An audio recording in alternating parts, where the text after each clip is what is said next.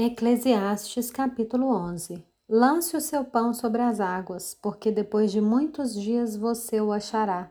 Reparta com sete, até mesmo com oito, porque você não sabe que mal sobrevirá à terra. Se as nuvens estão cheias, derramam chuva sobre a terra. Se uma árvore cair para o sul ou para o norte, no lugar em que cair, ali ficará. Quem somente observa o vento, nunca semeará e o que olha para as nuvens nunca fará a colheita.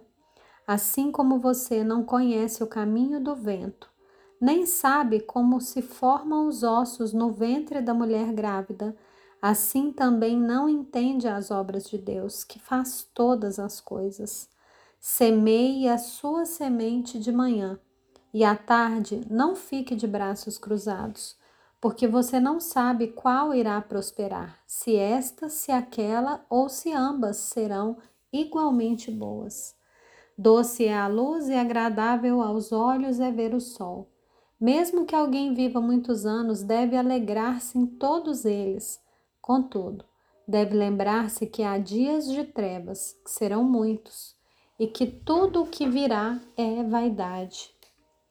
Alegre-se, jovem, na sua mocidade e que o seu coração lhe dê muita alegria nos dias da sua juventude. Ande nos caminhos que satisfazem ao seu coração e agradam aos seus olhos. Saiba, porém, que de todas essas coisas Deus lhe pedirá contas.